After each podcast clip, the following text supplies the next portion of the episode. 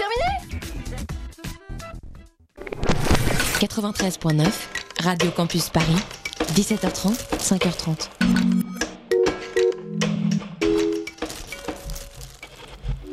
Il est 19h01 on time pour la matinale de Radio Campus. La matinale de 19h. La Street School. Lanceur d'alerte. Snowden, Assange, Manning. Ça va être de plus en plus compliqué de lancer des alertes. Street School. Le journalisme est dans la rue.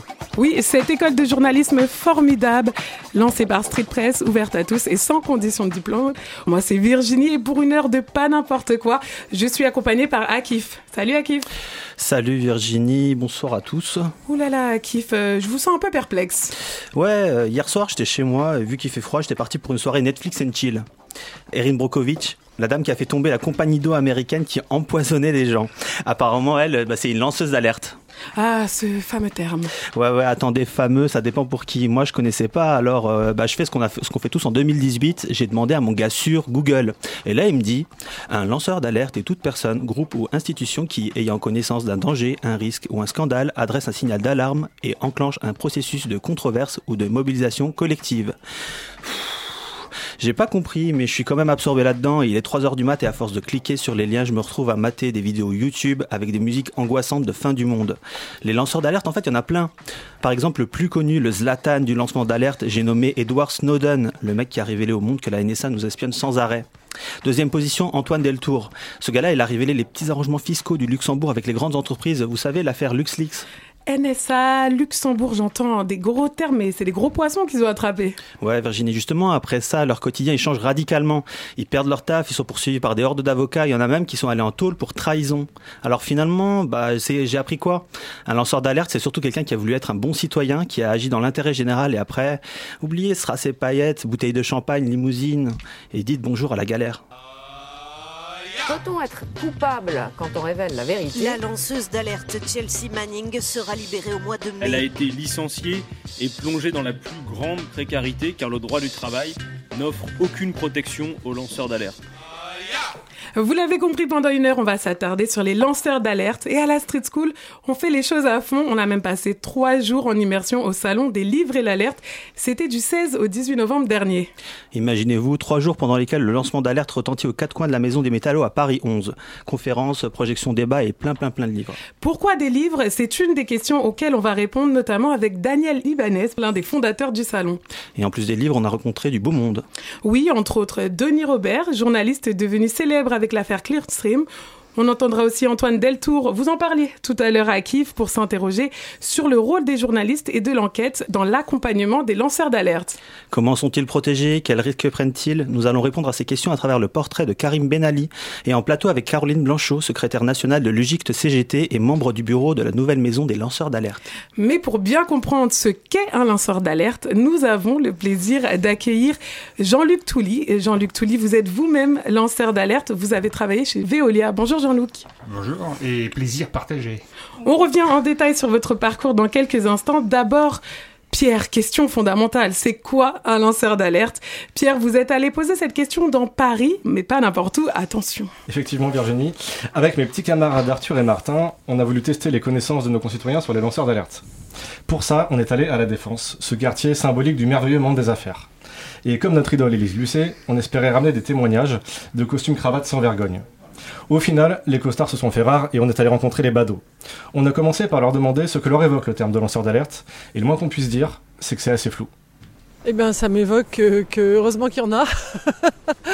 Bah, c'est les gens qui donnent euh, l'alerte euh, parce qu'ils ont vu des trucs euh, dans leur métier ou euh, là où ils travaillent. C'est des personnes qui arrivent à signaler des, des malversations ou des actes pas très euh, indélicats, quoi, on va dire. euh. Et puis ils l'emmènent à la lumière du jour.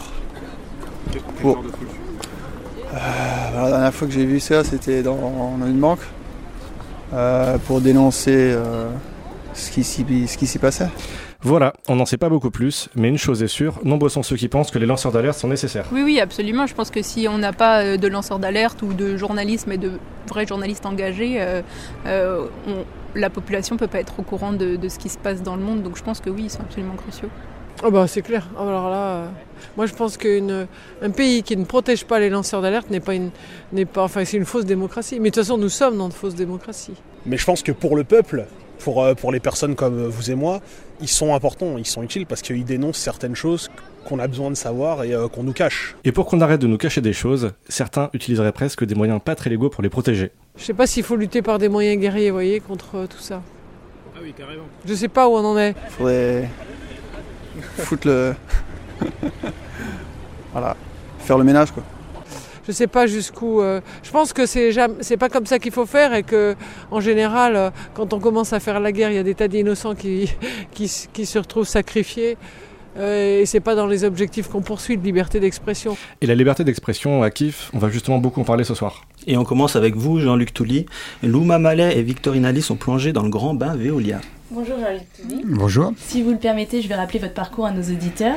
Donc vous êtes homme politique et écrivain, lanceur d'alerte, spécialiste de la corruption et de la gestion de l'eau, expertise que vous avez développée pendant vos années, euh, vos longues années euh, chez, chez Veolia comme euh, délégué syndical et où vous avez vivement dénoncé euh, la corruption des syndicats euh, ainsi que la mafia de l'eau qui y réside. Passé chez les Verts, puis élu conseiller municipal de la communauté de Vixou et ensuite adjoint au maire, vous avez finalement été démis de vos fonctions en raison de désaccords sur la gestion de l'eau. Ce qui m'amène donc à ma première question. Qu'est-ce que cette mafia de l'eau que vous avez euh, tant dénoncée? Bah, c'est un, une sorte de cartel de trois grandes multinationales, donc Veolia, Suez et Lassor, qui a longtemps appartenu au groupe Bouygues et qui euh, détient aujourd'hui environ euh, 60% à 65% des communes françaises, plutôt les plus grosses, et qui regroupe environ 75% de la population française. Et donc une- un, usager qui paye son eau dans telle ville n'a pas le choix. Euh, c'est le maire qui décide, avec son conseil municipal, d'octroyer pour environ 12, 15 ou voire 20 ans un contrat euh, qui est très difficile à comprendre, à, à décortiquer. Et euh, voilà, donc le prix de l'eau, évidemment, derrière, n'est pas la résultante du service qu'on lui rend. Et qu'est-ce qui vous a poussé à déclencher l'alerte Quel a été le déclic Comment on se réveille lanceur d'alerte Alors le déclic, malheureusement, c'était, euh, j'étais le l'un des principaux responsables du syndicat CGT, donc de la Générale des Eaux, puisque aujourd'hui ça s'appelle Veolia et ça, ça s'est appelé aussi Vivendi. Euh, je me suis rendu compte que la CGT recevait un peu d'argent de la direction de mon entreprise. Et avec mes convictions euh, cégétistes, euh, je disais mais c'est quand même pas possible que l'employeur paye euh, le syndicat qui le combat euh, en, termes d'exploitation.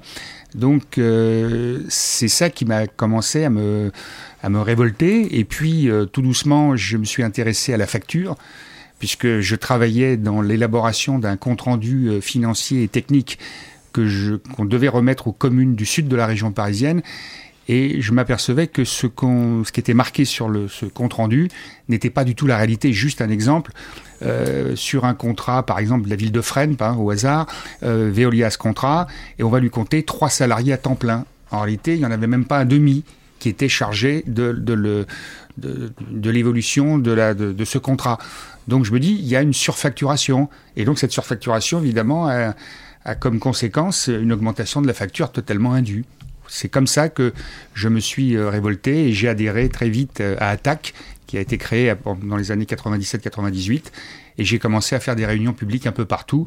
Et j'ai découvert que partout, en France, mais aussi à l'étranger, la méthode était toujours la même. Hum, est-ce que vous pensez que les lanceurs d'alerte sont assez protégés en France? Alors, moi, je suis un, peu en désaccord avec euh, tout un tas d'associations qui, qui, souhaiteraient qu'il y ait une meilleure protection. Euh, moi, je ne suis pas hostile à une meilleure protection, mais je pense que la meilleure protection, lorsque vous avez envie de révéler des scandales, des, surfacturations, des dérives, des dysfonctionnements, c'est d'abord un choix personnel. Euh, pour ce faire, en général, il vaut mieux être comment comment un petit peu indépendant financièrement, puisque la conséquence de cette révélation, c'est probablement un licenciement. Donc si vous êtes tout seul euh, pour élever votre famille, vos enfants, etc., ça va être compliqué. Moi, j'ai la chance d'avoir une femme qui euh, pouvait subvenir à mes besoins. Donc ça, c'est la première, euh, la première chose. La deuxième chose, c'est que les lois qui, de protection, c'est de dire on va nommer un référent dans l'entreprise, quelqu'un d'indépendant, sur lequel vous pouvez vous appuyer pour euh, éventuellement dénoncer. Moi, je pense que la, meilleure façon de dénoncer, c'est de trouver un journaliste d'investigation, et il y en a, euh, qui va euh, contrôler ce que vous avez découvert, et éventuellement ensuite de le publier, et y compris de publier le nom de la personne qui l'a aidé. Donc en l'occurrence, moi je l'ai fait et je savais très bien que j'allais avoir des ennuis, mais que ma meilleure protection, c'était justement de rendre public ces choses-là. Parce que de toute façon, on n'est pas très nombreux dans les grandes entreprises à avoir la volonté de faire ça, parce que c'est pour des raisons personnelles, pour des raisons de, famille, et puis c'est évidemment le parcours du combattant. Donc, je pense que la meilleure protection, c'est d'abord d'avoir chez soi une sécurité financière minimum, c'est ensuite euh, d'avoir euh, un journaliste de confiance, éventuellement, et ça a été mon cas, d'avoir euh, même plusieurs avocats de confiance qui m'ont pratiquement rien pris, parce que j'en suis peut-être à 37, je crois, procédures, donc si vous voulez, euh, je serais évidemment étranglé très vite financièrement. Et donc c'est ces choses-là qui permettent de, mieux protéger. Donc une loi, moi j'y crois pas beaucoup.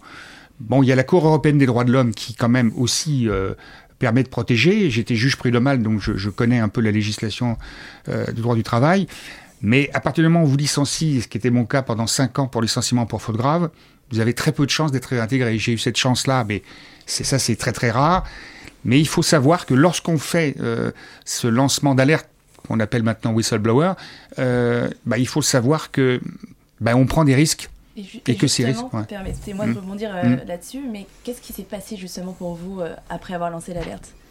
Ah ben c'est une. Pour moi, ça a été un bonheur de- de- de- depuis le début. C'est-à-dire que j'ai eu la chance à l'attaque de rencontrer Daniel Mitterrand, qui est venu un soir. Elle cherchait euh, un, militant euh, qui s'y connaissait un petit peu dans le domaine de l'eau pour se rapprocher de, de personnalités euh, économistes italiens, kurdes, enfin un certain nombre de personnalités intellectuelles. Moi, j'étais un peu le, la cheville ouvrière. Et on a monté une association qui s'est appelée l'Association pour le contrat mondial de l'eau. Et à partir de là, on a essayé d'avoir des contacts avec toutes les associations locales, toutes petites, au niveau de chacune des villes où ça s'organise. Donc on a créé une coalition contre la marchandisation de l'eau. Ensuite, on a été au forum avec Madame Mitterrand, au Forum social mondial de Porto Alegre. On a rencontré euh, un petit peu d'Africains, mais surtout des, gens d'Amérique du Sud qui étaient extrêmement euh, euh, militants. Et, donc, on a créé une coalition mondiale. Et donc, par Internet, grâce à Internet, on n'a pas besoin de se déplacer beaucoup pour avoir des informations et de voir la stratégie de cette multinationale qui euh, joue sur un lobbying absolument forcené des élus politiques, des associations et des syndicats. Et c'est ça qui est scandaleux. On va, on va continuer justement à en parler euh, des lanceurs d'alerte et de tout ce qu'il y a autour. Vous restez surtout avec nous, Jean-Luc Touly, pour la suite de l'émission. Oriane nous livrera son guide des lanceurs d'alerte et, Agnès- et Daniel Ibanez, le fondateur du Salon des livres et l'alerte, lui se penchera précisément sur l'affaire Lactalis. Il est 19h14 sur Radio Campus. On écoute Rihanna Better Have My Money avec l'accent. Yeah, yo. Yeah, yo. Moon la la. Yeah, yo. Bitch better have my money. Y'all should know me well enough. Bitch better have my money. Please don't call me on my blood. Pay me what you want me. Ballin' bigger than LeBron. Bitch, give me your money. Who y'all think y'all frontin' on? Like blah,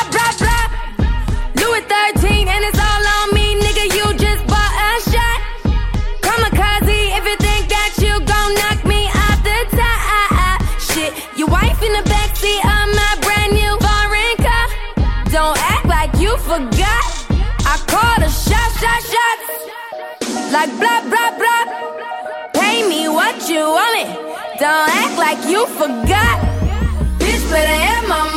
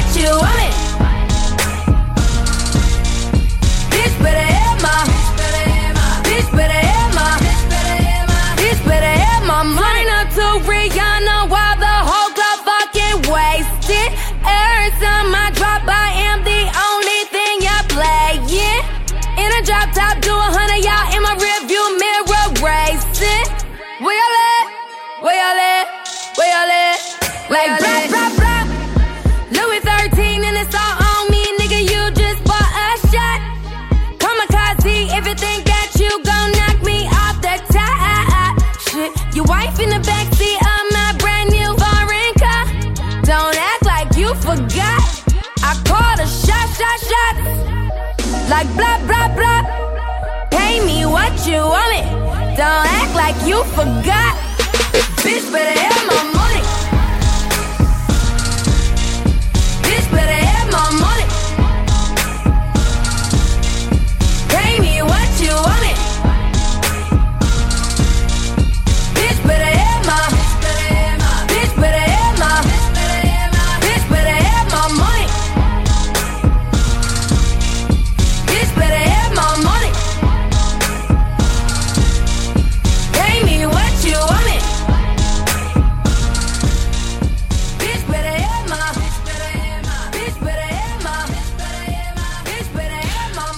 C'était la douce Rihanna avec Beach Better Have My Money. Si vous venez de rejoindre, c'est la matinale Street School sur Radio Campus. La matinale de 19h. La Street School s'incruste sur Radio Campus. Fin 2017, suite au recensement de 20 nourrissons contaminés par des salmonelles, la Direction générale de la santé rappelle et retire 12 lots de lait infantile commercialisés par Lactalis. L'entreprise arrête alors la production de ce lait produit sur son site de Cran en Mayenne.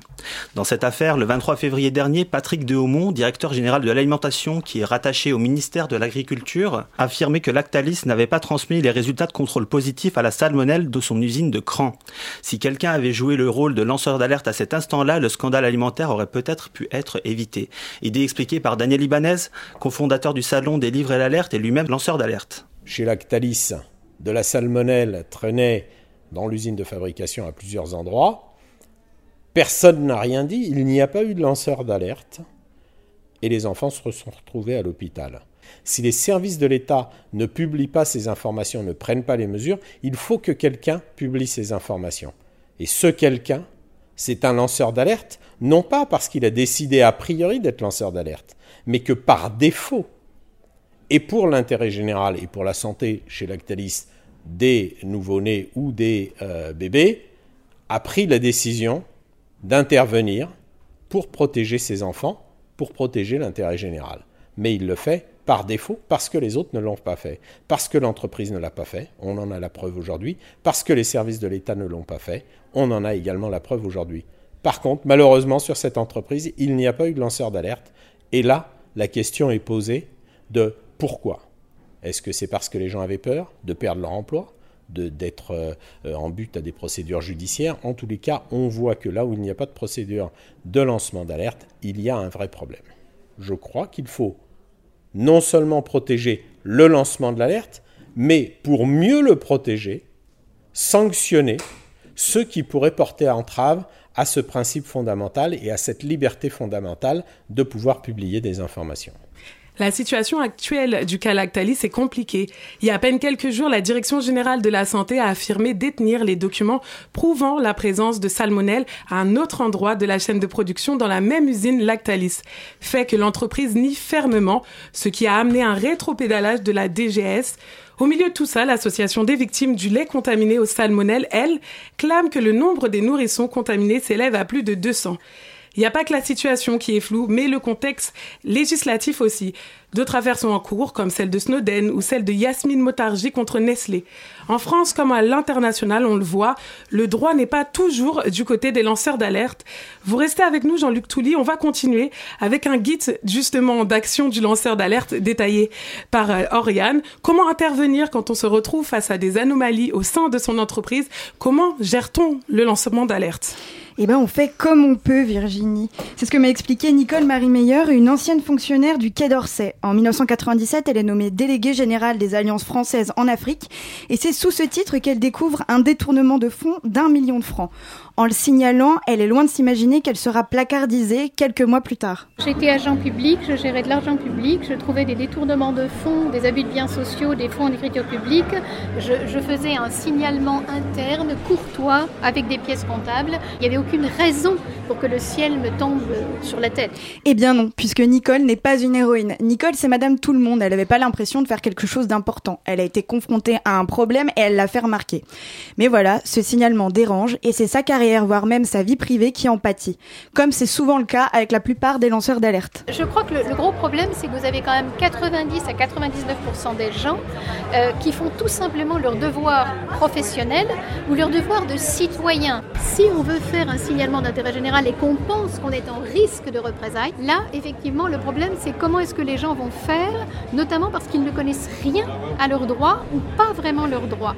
C'est parce qu'elle-même ne connaissait pas ses droits et qu'elle est tombée de haut lors de ses signalements qu'elle s'est engagée aux côtés de Transparency International, une ONG qui lutte contre la corruption. Et d'ailleurs, elle a participé à l'écriture d'un guide à l'attention des personnes qui souhaiteraient lancer une alerte. Alors Nicole, elle m'en a parlé. Elle m'en a tellement parlé de ce guide que je vais devoir vous faire moi-même un rapide résumé des trois étapes pour éviter la casse selon Nicole Marie Meyer. Alors première étape, soyez stratégique. Il faut recueillir des preuves et faire un état des lieux de ce que vous risquez. Faites-vous conseiller si c'est possible en interne dans la boîte et aussi par un avocat externe ou une organisation comme le défenseur des droits.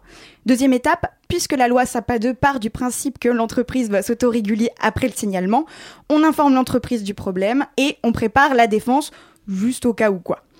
Troisième étape, si votre organisation ne prend pas en compte votre plainte ou fait pression sur vous, il faudra alerter les autorités compétentes et si celles-ci ne réagissent pas dans un délai de trois mois, vous pourrez passer à l'alerte publique et donc contacter les médias. Et c'est seulement si vous avez coché toutes ces petites cases que vous pourrez être protégé par le statut de lanceur d'alerte. Merci Oriane. Jean-Luc Touly, est-ce que c'est toujours aussi simple d'obtenir ce statut et cette protection? Non, c'est, je, mais je ne suis pas tout à fait d'accord sur euh, ce qu'a dit Nicole. euh, Marie Meyer. Euh, sur le premier point, je suis d'accord. Sur le troisième et sur le deuxième, euh, aller voir l'entreprise quelque part pour le signaler. Moi, je pense qu'il faut tout de suite le rendre public. Parce que la meilleure protection, je pense, c'est le fait de, de le révéler au grand public, y compris en, en se mettant peut-être un peu en danger. Mais c'est la meilleure protection parce qu'à partir du moment où c'est public, ça va être plus difficile euh, de, de vous taper dessus, quoi. Et en général, ce qui va se passer, c'est un licenciement. Et donc vous allez au prud'homme, euh, ou si vous êtes délégué comme moi, c'est euh, l'inspection du travail, le ministre, etc. Mais je vois pas comment euh, de le signaler à l'entreprise. euh, moi, c'était c'était de montrer qu'il y avait par exemple 4,5 milliards d'euros qui étaient euh, comment dire, qui devaient servir à l'entretien des canalisations d'eau en France et qui avaient été rapatriés d'abord en Suisse, puis c'est un compte de réassurance irlandaise. Donc évidemment que c'était pas pour l'intérêt général. Donc soit une fois que je le savais, c'est loi sapin ou pas loi sapin, c'est qu'est-ce qu'on fait? Soit on l'accepte parce que bon, on a, peur, on, a sa famille, soit effectivement on le révèle. Et je pense que trouver un bon avocat, c'est déjà la meilleure des choses. Et ensuite, de le révéler publiquement à travers un journal euh, ou une télévision. Euh, moi, j'ai souvent, Élise Lucet m'a souvent aidé dans ces trucs-là. Et c'était, euh, et j'ai été réintégré. Et j'ai resté 41 ans et demi dans cette entreprise, alors que pendant plus de 20 ans, je les ai emmerdés. Donc, et j'étais tout seul. Merci, merci Jean-Luc Tully d'avoir accepté de répondre à nos questions. Mmh. Euh, Ah, c'était un plaisir. pour cette émission spéciale Lanceur d'alerte, merci. Que devient-on une fois qu'on a lancé l'alerte? Élément de réponse avec le portrait de Karim Ben Ali. Nous accueillerons également Caroline Blanchot, secrétaire nationale de l'UDICT CGT. Sur Radio Campus, on fait pas que lancer des alertes, on lance aussi des chansons. Donc voici L'heure du commun, Léon. Tranche dans le toaster. Train de vie de rockstar. Tout en haut du poster. En pot de pêche, assis dans un Eurostar. C'est le rêve de plus d'un homme, mais il faut rêver prudemment car beaucoup de rêves sont des cauchemars. Les deux yeux vers le ciel, mon sablier fait couler du miel. Au fond des bars, les malheureux ne causent que de plata, de femmes plastiques. On est des pastèques, mais ils ne savent pas que pour reprendre un bon départ, il suffit de peu de choses. Laisse-moi planer sous les néons,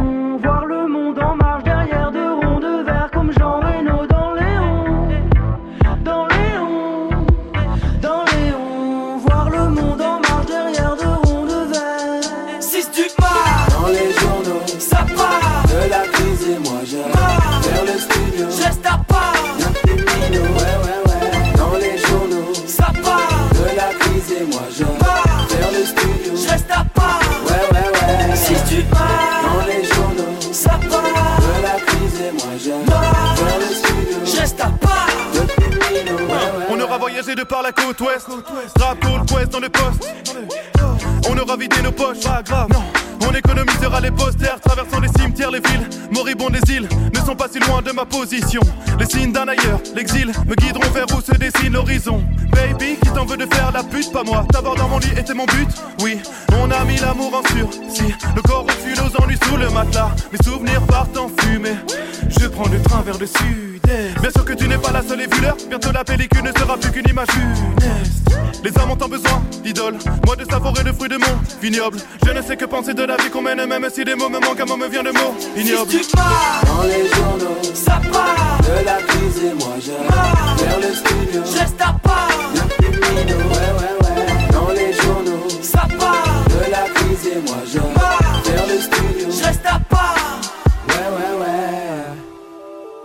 Les gens courent après le flouze. Pendant qu'avec mes bougs, on nage à contre-courant, tout ça me fout le blues. C'est saoulant, en marge de la société, on passe pour des demeurés en voulant faire de notre art plus qu'un passe-temps en tapant dur tous les Sans le rap, je serais devenu fou. Depuis longtemps, je passe ma vie à me dire mais pourquoi me contenterais-je de ce que le bon sens qu'on sent? En tout cas, c'est ça. que Je vis ma vie au jour le toujours avec ma. On avance ensemble, entre nous y a que de la. Hey, on veut monter haut comme Maverick avec la clique, avec le gang, faire des hit pas des sons de pacotille, pas des parodies. Y'a du fond des tas de rimes, on fait des tracks pas pour ramasser un tas de fric, ça me bassine de vie entouré de béton. Je ne veux pas d'une vie factice, je veux qu'à l'avenir je puisse éluder la question. Vais-je dans la bonne direction?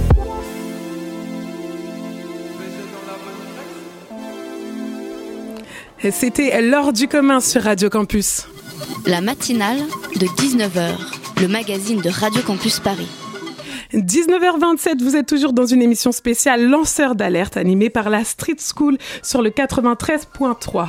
On accueille sur notre plateau Caroline Blanchot, secrétaire nationale de l'UGIC CGT et membre du bureau de la nouvelle maison des lanceurs d'alerte. Pour parler protection des lanceurs d'alerte, on laisse place à Rémi et Manal. Caroline Blanchot, bonsoir. Bonsoir. Vous dites que vous avez commencé à vous intéresser aux lanceurs d'alerte lorsque vous vous êtes rendu compte que les cadres en entreprise euh, se retrouvent confrontés à des dilemmes éthiques dans l'exercice de leurs fonctions? Oui, en fait, depuis, euh, je dirais, les années 2000, même un petit peu avant, euh, on, nous, on remontait dans le monde du travail, au niveau des ingénieurs, cadres, techniciens, agents de maîtrise, de vraies difficultés à faire du bon travail, hein, d'un travail qui soit euh, qui respecte les règles de l'art du métier, premièrement, mais aussi un travail qui euh, respecte l'éthique euh, personnelle et professionnelle du, salarié, en l'occurrence cadre, ingénieur ou agent de maîtrise, techniciens qui ont des responsabilités dans le quotidien professionnel de, nos entreprises et, de nos administrations. Je pense au social, je pense au médical, je pense à la sécurité, notamment dans les transports de passagers. On fait régulièrement des enquêtes depuis les années 2000 et la dernière en- enquête via, via Voice montre que plus d'un cadre sur deux euh, dans le quotidien professionnel va à l'encontre de sa propre éthique personnelle et professionnelle, des règles de l'art du métier dans son quotidien professionnel. Mais du coup, quels sont euh, les freins au lancement de l'alerte euh, en entreprise? Alors, la, la- la- la question qu'on peut se poser, en fait, c'est si un plus d'un cadre sur deux ne respecte pas son éthique personnelle, c'est euh, plus d'un cadre sur deux en France n'est pas lanceur d'alerte. C'est la première question. Donc, euh, il y a des pressions dans l'entreprise qui font qu'on n'a pas toujours euh, les bons biais et les bons interlocuteurs ou, une peur de, pouvoir euh, vraiment lancer l'alerte et, dire non dans, ce qu'on demande de faire à, un cadre ou un, un technicien. Et donc, nous, dans un premier temps, on revendique le droit de dire non, un droit opposable, un droit effectif à dire non et euh, à faire des propositions alternatives parce que un cadre ou un ingénieur ou un agent de maîtrise a toujours des propositions alternatives puisqu'il connaît euh, l'outil de production, il connaît euh, les règles de production et il a souvent des, des idées pour, pour faire autrement. Mais ça, pas, ça n'existe pas aujourd'hui en entreprise. Donc c'est pour ça que nous, on s'est inscrit dans la protection des lanceurs d'alerte parce que ceux qui osent parler, ceux qui dénoncent euh, ce, qui, ne va pas dans le monde du travail, bah, le problème, c'est qu'aujourd'hui, ils sont souvent, ça, ça va souvent contre eux. Et souvent, ils sont attaqués pour diffamation et ils sont euh, en difficulté. D'où l'intérêt de travailler vraiment sur les droits des lanceurs d'alerte. Merci Caroline Blanchot. On va continuer cette émission spéciale lanceur d'alerte avec un cas particulier. Tout le monde peut devenir lanceur d'alerte euh, et pourtant t- il y a peu d'ouvriers et de salariés qui osent franchir le pas. On l'a mentionné en début d'émission, dans la vie après les révélations, personne ne vous déroule le tapis rouge. Préparez-vous plutôt à être traité comme un paillasson. En 2017, Karim Ben Ali s'en a bien rendu compte. Ce chauffeur routier mosellan est devenu le lanceur d'alerte contre Arcelor. Malo Louri et Margot Benabas l'ont rencontré. À Florence, chez Arcelor, on balance de l'acide. Et voilà. Et on dit ça que c'est de la boue de fer. Pour moi, c'est de l'acide. Et voilà. Au milieu des arbres, de la boue, un liquide jaune fluo s'écoule sur le sol. Des vapeurs chimiques se répandent. En décembre 2016, Karim Ben Ali filme avec son portable le déversement du contenu de son camion en pleine nature. Il est alors intérimaire pour le groupe Suez Environnement, sous-traitant du géant de l'acier ArcelorMittal à Florange. Mon emploi, c'était normalement de rouler à des véhicules lourds, mais pas de matière dangereuse. Finalement, je suis retrouvé dès le premier jour à transporter des produits toxiques ou chimiques, à déverser à la grande décharge d'ArcelorMittal à Hayange. Et ça m'a complètement révolté. Euh, Bon, il y a eu une semaine à peu près, j'ai fait ça accompagné d'un responsable de la Suez. J'étais toujours accompagné. hein. Et le jour que j'ai fait ces, ces vidéos, j'étais tout seul. Parce que mon responsable il était en réunion syndicale. Et là, ça m'a sorti hors de moi. Parce que quand je suis arrivé le lendemain, c'était le lendemain, j'avais vu des animaux allongés par terre. Avant de diffuser la vidéo, Karim Ben Ali la montre à un pompier. Il fait remonter l'information à la direction d'ArcelorMittal. Pourtant, personne ne réagit. La vidéo est publiée sur Internet, mais passe inaperçue. Elle ne prend de l'ampleur que six mois plus tard, quand une journaliste de France Bleu tombe dessus par hasard. Karim Ben Ali devient un lanceur d'alerte aux yeux du grand public.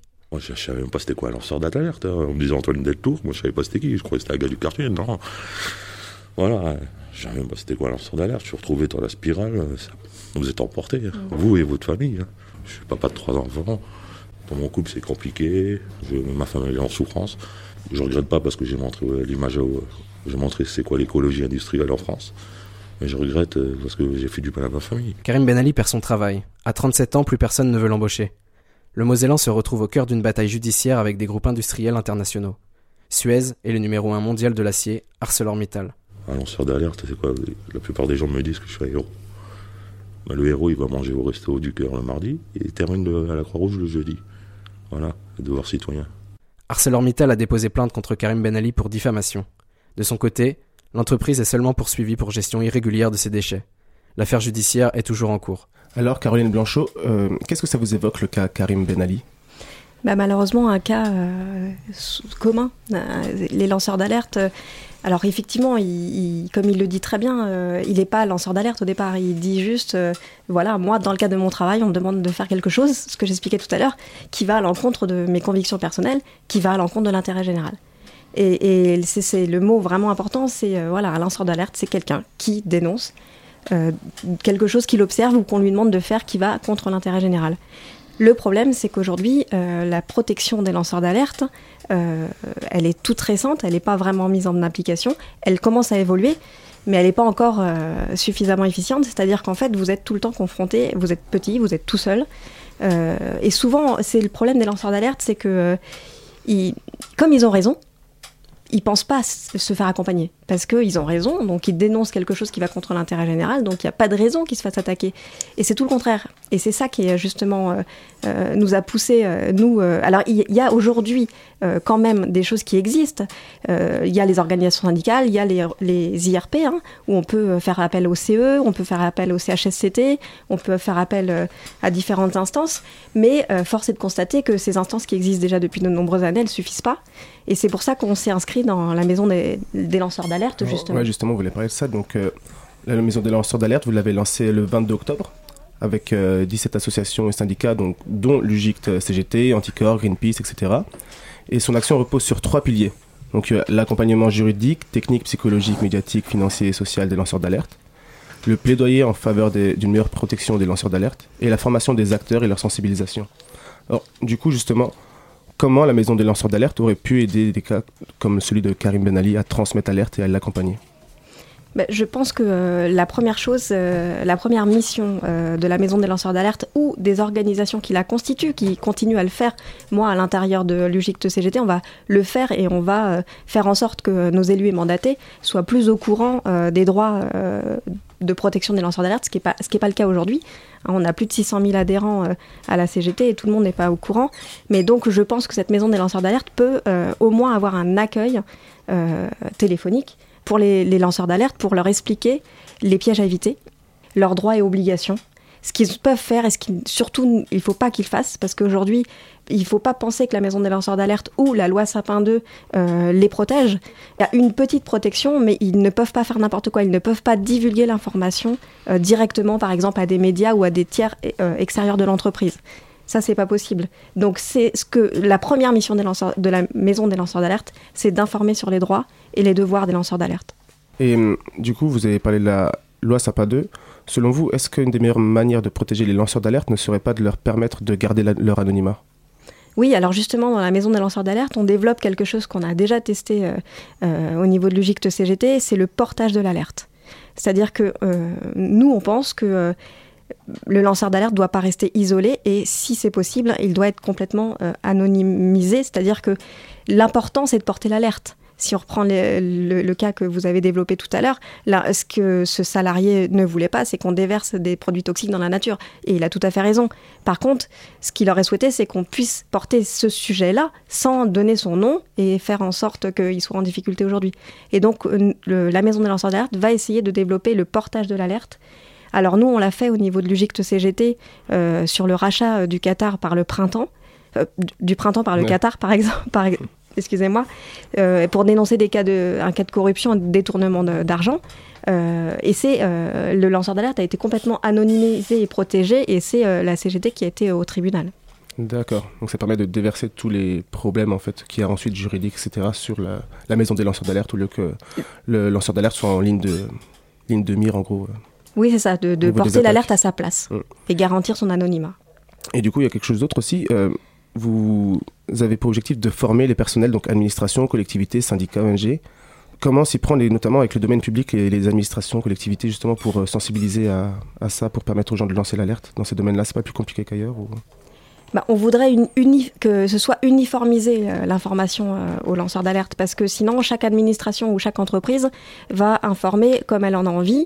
Et le problème euh, c'est que dans les entreprises notamment euh, on a des chartes d'é- d'éthique et déontologique qui euh, s'imposent aux salariés et qui fait que euh, et on leur demande surtout de, remonter l'alerte au niveau de leur euh, hiérarchie.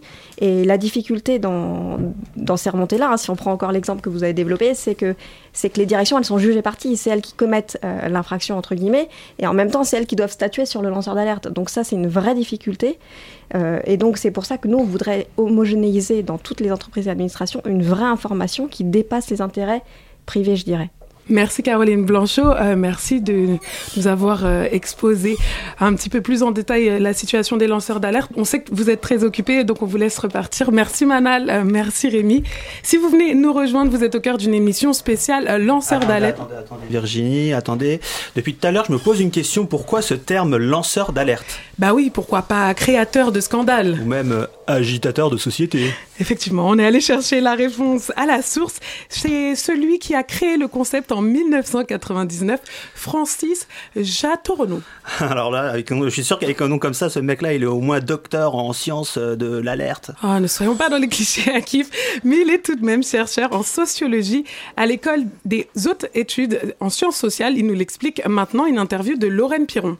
Au début, on avait tireur d'alarme, mais je trouvais ça un peu, euh, un peu plat. Quoi. Tirer une alarme quand euh, il se passe quelque chose dans un train, euh, bon, ça veut dire que le signal d'alarme est déjà là, vous avez juste à le tirer sur le signal. Lancer une alerte, c'est, vraiment une action qui, qui demande un engagement assez fort. Et, je trouve que l'idée de lancement, quand vous lancez une alerte, l'alerte se sépare du lanceur. C'est comme un satellite. Vous le lancez, elle, elle va suivre sa, sa trajectoire ensuite. Vous n'êtes pas obligé de rester collé. Voyez? Alors que l'alarme, reste à son endroit, vous l'avez tiré, le signal, voilà, l'alarme est, déclenchée, elle ne bouge plus.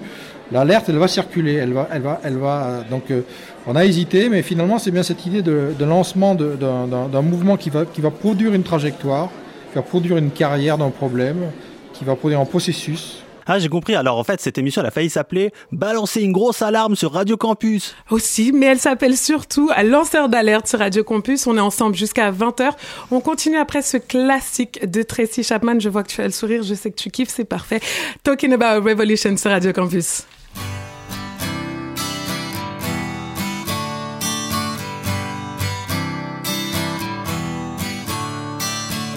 Don't you know?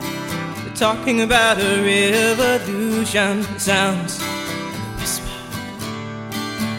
Don't you know? They're talking about a revolution. Sounds like a whisper. While they're standing in the welfare lines, crying at the doorsteps of those armies of salvation, wasting time in the unemployment lines, sitting around waiting for a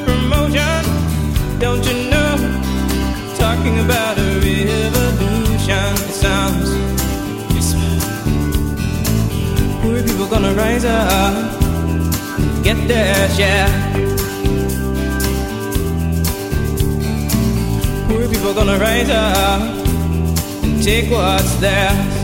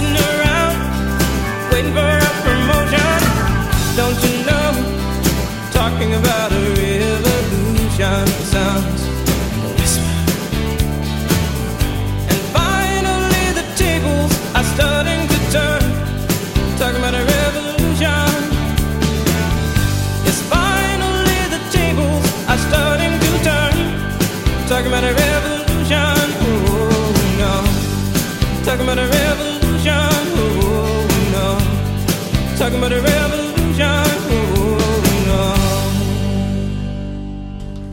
C'était Tracy Chapman talking about Revolution sur Radio Campus. Il est 19h43. La matinale de 19h. La street s'incruste sur Radio Campus. Lors de notre passage à la maison des métallos, les mots entendus sont risque, manque de soutien, peur. Tant de crainte pour lancer l'alerte dans un milieu commercial, industriel. Alors euh, posons-nous la question, qu'est-ce que ça donne au sein de la fonction publique? Comment lance-t-on l'alerte quand on est policier par exemple? Dalia Girgis est allée au cœur du sujet avec les principaux concernés. L'omerta est le mot qu'il faut avoir en tête quand on parle de lancer l'alerte dans la police. Bénédicte Desforges, ex-lieutenant de police et auteur de plusieurs livres sur son métier dont flic, chronique de la police ordinaire, peut témoigner de cette loi du silence. Il faudrait une loi pour, pour les protéger, mais euh, je pense que de toute façon, un lanceur d'alerte, il, il flingue sa carrière. Il est mal protégé, il sera très vite marginalisé euh, dans son travail, et de toute façon, son, son boulot va devenir un enfer, ne serait-ce que pour ça. Alexandre Langlois est aussi de cet avis. Secrétaire général du syndicat de police Vigie, ce trentenaire s'était présenté sous l'étiquette France Insoumise aux dernières élections législatives. Dans la logique de notre institution, en fait, c'est que c'est pas ceux qui commettent les infractions qui sont à punir, c'est ceux qui salissent l'image de la police nationale en les révélant en grand public. Donc effectivement, nos collègues qui n'ont pas de protection, qui n'ont pas forcément tout ça, veulent bien se battre, certains, mais ils nous donnent les informations pour qu'on dénonce à leur place, pour éviter que eux en subissent les conséquences. En écho, l'histoire du suicide début novembre de Maggie Biskupski, la présidente de l'association Mobilisation des policiers en colère. Biskupski dénonçait le malaise des policiers dans la pratique de leur métier au quotidien. Pour le syndicaliste Alexandre Langlois, aucun doute, ce sont les pressions de sa hiérarchie qui l'ont poussé à bout. Mais alors, dans ce climat, comment encourager les policiers à lancer l'alerte? Il faudrait que la France applique le code éthique de police européen, qui a beaucoup de choses sur la relation police-population, qui propose un contrôle de la police externe, avec des policiers pour donner leur point de vue, avec des gens de la société civile, des magistrats, pour avoir un contrôle où les policiers pourraient par exemple dire ce qui se passe en interne. En attendant que s'ouvre un débat plus global sur le droit de réserve dans la police, Le syndicat Vigie propose d'être le porte-voix des policiers qui souhaitent lancer l'alerte tout en gardant l'anonymat. C'était une enquête de Dalia Djergis. Pour continuer l'émission, nous allons parler de la fine frontière entre journalistes et lanceurs d'alerte. Oui, Virginie, figure de proue du journalisme d'investigation dans les années 90, Denis Robert a travaillé à Libération pendant 15 ans avant de publier un bon nombre d'enquêtes. Il a notamment dénoncé ce qui a amené l'affaire Clearstream, devenant malgré lui, selon ses propres mots, une sorte de porte-voix du mouvement des lanceurs d'alerte aux yeux des médias, mais aussi du grand public. Camille Roblin l'a interrogé sur la place du journaliste et du citoyen dans le lancement d'alerte. Lanceur d'alerte, c'est un mot avec lequel je suis, je suis pas très à l'aise. Parce que pour moi, c'est pas une, une, notion euh, positive. L'émergence comme ça du, lanceur d'alerte, ça, signe un peu la défaite du journalisme. Ça veut dire qu'on laisse les clés de la société, du camion euh, aux citoyens en se disant bon ben qui lancent leurs alertes et puis nous on, regarde ailleurs quoi. On peut voir que le, le phénomène n'est plus un phénomène émergent, mais c'est un phénomène qui se globalise. Ces gens-là témoignent et témoignent fortement publiquement parce qu'ils n'ont plus de relais ailleurs. Parce que soit à l'intérieur des sociétés dans lesquelles ils travaillent, soit parce que des, les journalistes ne font pas le boulot, ils se disent on va prendre la parole tout seul. Donc c'est en cela qu'ils sont quand même le signe d'une dérive démocratique. Journalistes d'investigation et lanceurs d'alerte semblent donc avoir besoin les uns des autres. Comment le journaliste trouve sa place face aux lanceurs d'alerte? C'est toute la question que s'est posée Tiana Salès. Bonjour Tiana. Bonjour Virginie. Vous allez bien? Ça va très bien. Oui, je vois que vous allez bien, c'est parfait. On va continuer à cette émission lanceur d'alerte et donc vous, vous êtes allé poser cette question aux intervenants du salon. Effectivement, Virginie, comme nous l'avons vu durant toute l'émission, pour avoir du retentissement, l'alerte doit être relayée dans les médias. Le journaliste est donc indispensable au lanceur d'alerte et le lanceur d'alerte, une source précieuse pour le journaliste. Mais leurs intérêts peuvent diverger, comme le témoigne celui qui est à l'origine de l'affaire des Luxembourg Leaks, Antoine Deltour. L'intérêt du journaliste, c'est euh, de divulguer le plus. Voilà, il y a une tentation de, de sortir le plus d'infos possible. Euh, L'intérêt du lanceur d'alerte, bah, c'est de susciter un débat, mais sans se mettre en danger. Ça peut vouloir dire aussi de ne pas divulguer toute l'information ou d'une certaine manière ou en prenant certaines précautions. Prendre une certaine précaution, cela signifie-t-il garder l'anonymat? Tout le monde n'est pas d'accord, mais toujours selon Antoine Deltour, il ne faut pas forcément exclure cette possibilité. Je considère que, euh, compte tenu des difficultés euh, que rencontrent de nombreux lanceurs d'alerte, malgré les, les, dispositions actuelles pour les protéger, la meilleure des protections, ça reste l'anonymat. Euh, quand on ne connaît pas l'origine d'une fuite, cette, cette, source est, est à l'abri. Être à l'abri, l'enjeu est de jauger finement quels sont les risques qu'encourt le lanceur d'alerte. Cela implique donc une très grande rigueur, comme l'explique Nicolas Vescovacci, journaliste auteur des enquêtes sur les affaires Kadhafi et Bolloré. Avant de, publier des informations qui sont révélées par les lanceurs d'alerte, on se pose une seule et même question, elle revient toujours, c'est la même, c'est est-ce que les informations qui sont en ma possession sont des informations d'intérêt général ou pas? C'est vraiment la ligne rouge, euh, car on n'est pas là pour régler des problèmes internes aux entreprises, régler des problèmes internes entre les salariés d'une entreprise, on est là pour publier des informations d'intérêt général. Et c'est ça qui doit nous motiver, c'est le débat public, l'intérêt général qui motive la publication d'informations révélées par un lanceur d'alerte. Faire primer l'intérêt général, certes, mais encore une fois, quelques mots, écrits ou dits par un journaliste, peuvent ébranler la sécurité du lanceur d'alerte. Protéger l'anonymat, c'est donc aussi le rôle du journaliste. Encore faut-il que cet anonymat soit possible. Par exemple, Edward Snowden aurait-il pu rester anonyme cela semble impossible, puisque dès lors qu'il prenait des fichiers, on savait que c'était lui. Merci Tiana, vous m'êtes sympathique. Alors vous savez quoi, vous allez rester, euh, vous allez rester avec nous. Euh, on enchaîne au salon des livres et l'alerte. Euh, éditeurs, auteurs et libraires étaient tous d'accord pour rappeler la place prépondérante que le livre occupe dans le lancement de l'alerte. L'investigation se fait de plus en plus rare dans nos quotidiens nationaux, donc euh, bah, les maisons d'édition sont de plus en plus enclines à, à, publier ces histoires de société souvent cachées. Le livre est-il le meilleur outil pour délivrer l'alerte? Camille Roblin et Maxime Renaudet vous susurrent la réponse à l'oreille. Journaliste pendant 15 ans à Libération, Denis Robert est désormais écrivain. Aujourd'hui, c'est dans les livres qu'il publie ses enquêtes. Le livre, c'est formidable parce que c'est une économie quand même assez réduite, avec assez peu d'argent, mais avec du temps. On peut quand même, quand on est bon, c'est-à-dire que quand on enquête bien, on peut quand même bouger des montagnes, quoi. Donc ça, il n'y a plus que les livres qui peuvent le permettre. Le salon Délivrer l'alerte est en collaboration chaque année avec la librairie indépendante Le Presse Papier, située à Argenteuil, dans le Val d'Oise. Co-gérante de cette dernière, Catherine Brueux insiste avec passion sur la place du livre, à rebours de cette modernité qui rime avec instantanéité. On est quand même arrivé au constat que le seul euh, objet qui reste concrètement dans la durée, aussi bien au niveau physique, qui ne disparaît pas dans les sphères d'Internet, le livre, ça nous oblige à, réfléchir, à penser, à mettre des mots sur des réflexions et donc du coup à prendre aussi du recul. Le livre apparaît alors comme le seul moyen d'indépendance pour que les journalistes et les citoyens délivrent l'alerte. C'est ce que nous confirme Daniel Ibanez, cofondateur du Salon. Nous disons qu'il faut absolument libérer l'alerte parce que finalement, le fait de publier les informations le plus largement possible est finalement la véritable essence de la protection des lanceurs d'alerte. Dans ce contexte, est-il envisageable qu'une maison d'édition se consacre uniquement au lancement d'alerte? C'est le cas des éditions Max Milo qui, en créant la collection Voix d'alerte, devrait ouvrir la voie à d'autres initiatives du genre. Un reportage de Maxime Renaudet et de Camille Roblin. Ah, cette voix. Vraiment, j'aimerais qu'ils me lisent des livres encore et encore, surtout pour euh, sonner l'alerte. Très, très. Eh bien, des livres, des enquêtes, vous en avez lu cette semaine, n'est-ce pas, Jérémy Pastor? Oui, tout à fait, Virginie. Et pour nous, vous nous avez sélectionné les trois meilleurs, le top 3, la crème de la crème des livres de l'alerte. Et oui, tout à fait. Pour appréhender l'alerte, il faut d'abord la définir. J'ai donc commencé mon voyage littéraire avec le livre de Roger Langlais et Isabelle Badoureau, intitulé L'art de lancer une alerte, publié en octobre dernier aux éditions Yves Michel. Véritable traité de la méthode, les auteurs veulent créer une armée de citoyens lanceurs d'alerte. Nous voilà donc formés aux différentes étapes propres au lancement d'alerte. Et tout un chacun peut le faire, Virginie, à l'aide de sources accessibles à tous, les rapports de la Cour des comptes à lire le week-end, les études de chercheurs. C'est à partir de ces sources que l'on peut tous finalement tomber sur plusieurs alertes à lancer. Prenez ensuite votre temps, mesurez l'impact de chacune et surtout armez-vous face aux nombreux contradicteurs que vous rencontrerez. Et euh, bah, Jérémy, de la théorie à la pratique, il n'y a qu'un pas? Et oui, Akif, pour passer à l'acte, le livre de Sabrina Ali Ben Ali, La révolte d'une interne est idéal.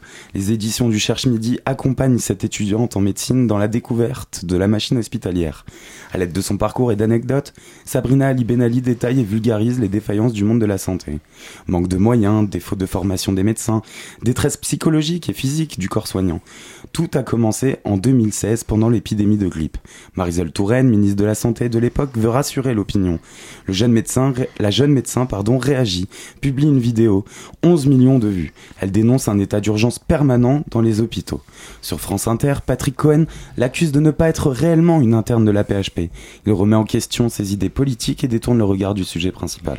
Mais est-ce le cas de tous les journalistes? Eh bien non, Virginie, puisque Le Monde, Mediapart ou encore le HuffPost ont rapidement rétabli la vérité. On en vient du coup à notre troisième coup de cœur, D'argent et de sang aux éditions du Seuil, signé Fabrice Arfi. Le journaliste d'investigation de Mediapart nous fait part des coulisses d'une enquête sur la fraude à la taxe carbone, mise en place par une véritable mafia. Je cite le journaliste d'ailleurs, un lanceur d'alerte est une source qui s'assume publiquement. Et cette question, tous les journalistes se la posent, nous aussi à la Street School. Quel est le meilleur moyen d'accompagner ou de lancer l'alerte sans risquer le passage à tabac? Dans le monde des médias, Disclose, une plateforme fondée par Geoffrey Livolzi et Mathias Destal, propose de financer indépendamment des enquêtes pour protéger les sources et conserver l'anonymat de lanceurs d'alerte potentiels. Disclose, c'est un projet qui permet de répondre aux besoins d'enquête dans l'univers médiatique. Euh, une ONG indépendante qui propose aux lanceurs d'alerte de les contacter pour publier l'alerte. Vous pouvez aller sur leur site internet disclose.ngo. Merci Jérémy euh, pour ce top 3. C'est quoi en ce moment euh, votre livre de chevet? Mon livre de chevet en ce moment, je vais relire attentivement ces trois livres parce que clairement, euh, c'était des livres absolument magnifiques et il faut, il faut les lire attentivement parce que du coup, il y a toujours de plus en plus de, de possibilités, même pour nous, apprentis journalistes, à, à, à, sortir des histoires intéressantes. Ah, Jérémy, notre amoureux des livres hein, autour de la table, il pourrait les lire et relire trois fois. Oui, Tiana Oui, il y a Nicolas Vescovacci, euh, dont je parlais juste avant, qui a publié un livre sur euh, l'affaire Bolloré, qui est euh, aussi euh, très très intéressant euh, pour euh, comprendre et décrypter tout le, le déroulé de, de Ce que vous êtes donc en train de dire, c'est qu'il faut qu'on revienne pour faire une émission spéciale livre encore, avec encore plus de détails sur euh, tout, euh, ces fameux livres sur les lanceurs d'alerte. Et si vous voulez, Virginie, il y a une lecture complémentaire qui peut être très intéressante. C'est Arthur Freyer qui a publié deux livres euh, euh, en immersion qui s'appellent Dans la peau d'un maton spécialement sur le monde carcéral, où il était en immersion pendant plusieurs mois, et puis aussi dans la peau d'un migrant, où il a retracé en fait le parcours d'un migrant de Peshawar au Pakistan jusqu'en France, euh, avec euh, tous les, éléments euh, de la vie d'un migrant aujourd'hui. Bah, ce qu'on peut faire, c'est mettre tous ces titres sur les réseaux sociaux de la Street School parce que c'était une émission spéciale animée par la Street School et Tiana et nos amoureux des livres, je vous laisse en charge justement de donner à nos auditeurs envie d'en savoir plus et surtout envie de lire plus. C'est euh, sur ces mots qu'on va bientôt euh, se quitter parce que comme je vous le dis et je vous le répète, c'était une émission spéciale lanceur d'alerte sur Radio Campus avec la Street School. Merci à tous. Merci à nos deux invités, Jean-Luc Touly, Caroline Blanchot. Merci à vous. Merci à l'ensemble des intervenants qui nous ont permis de comprendre plus en détail ce sujet. Merci à l'ensemble de la promo Street School. Ils sont tous là. Vous les entendez pas. Ils sont cachés. Ils sourient. Ils font des cœurs. Et euh, bien sûr, on mettra les photos hein, sur les réseaux sociaux. On ne vous cache rien, nous, euh, sur Radio Campus. Et surtout, un spécial remerciement à Sarah Lefebvre, Adèle, notre coordinatrice. Alexandre, le réalisateur, merci à vous. Merci à Radio Campus de nous avoir accueillis pour cette matinale spéciale. Et bien sûr, cette émission n'aurait pas eu la même saveur sans Akif. Merci à vous. De rien. Non, mais bon, bon, bien sûr, un gigantesque merci à vous, Virginie. Euh, mer- merci, merci de m'avoir supporté pendant pendant une heure et encore pendant pendant tout ce temps. Les lanceurs d'alerte, ça continue sur le site de Radio Campus avec une série de podcasts spéciales délivrer l'alerte et après réalisés par Eleonore Hughes, Héloïse Bartoli et l'indispensable Adèle Kaito. Bien sûr, vos émissions continuent euh, sur Radio Campus et on se quitte sur une petite pause musicale.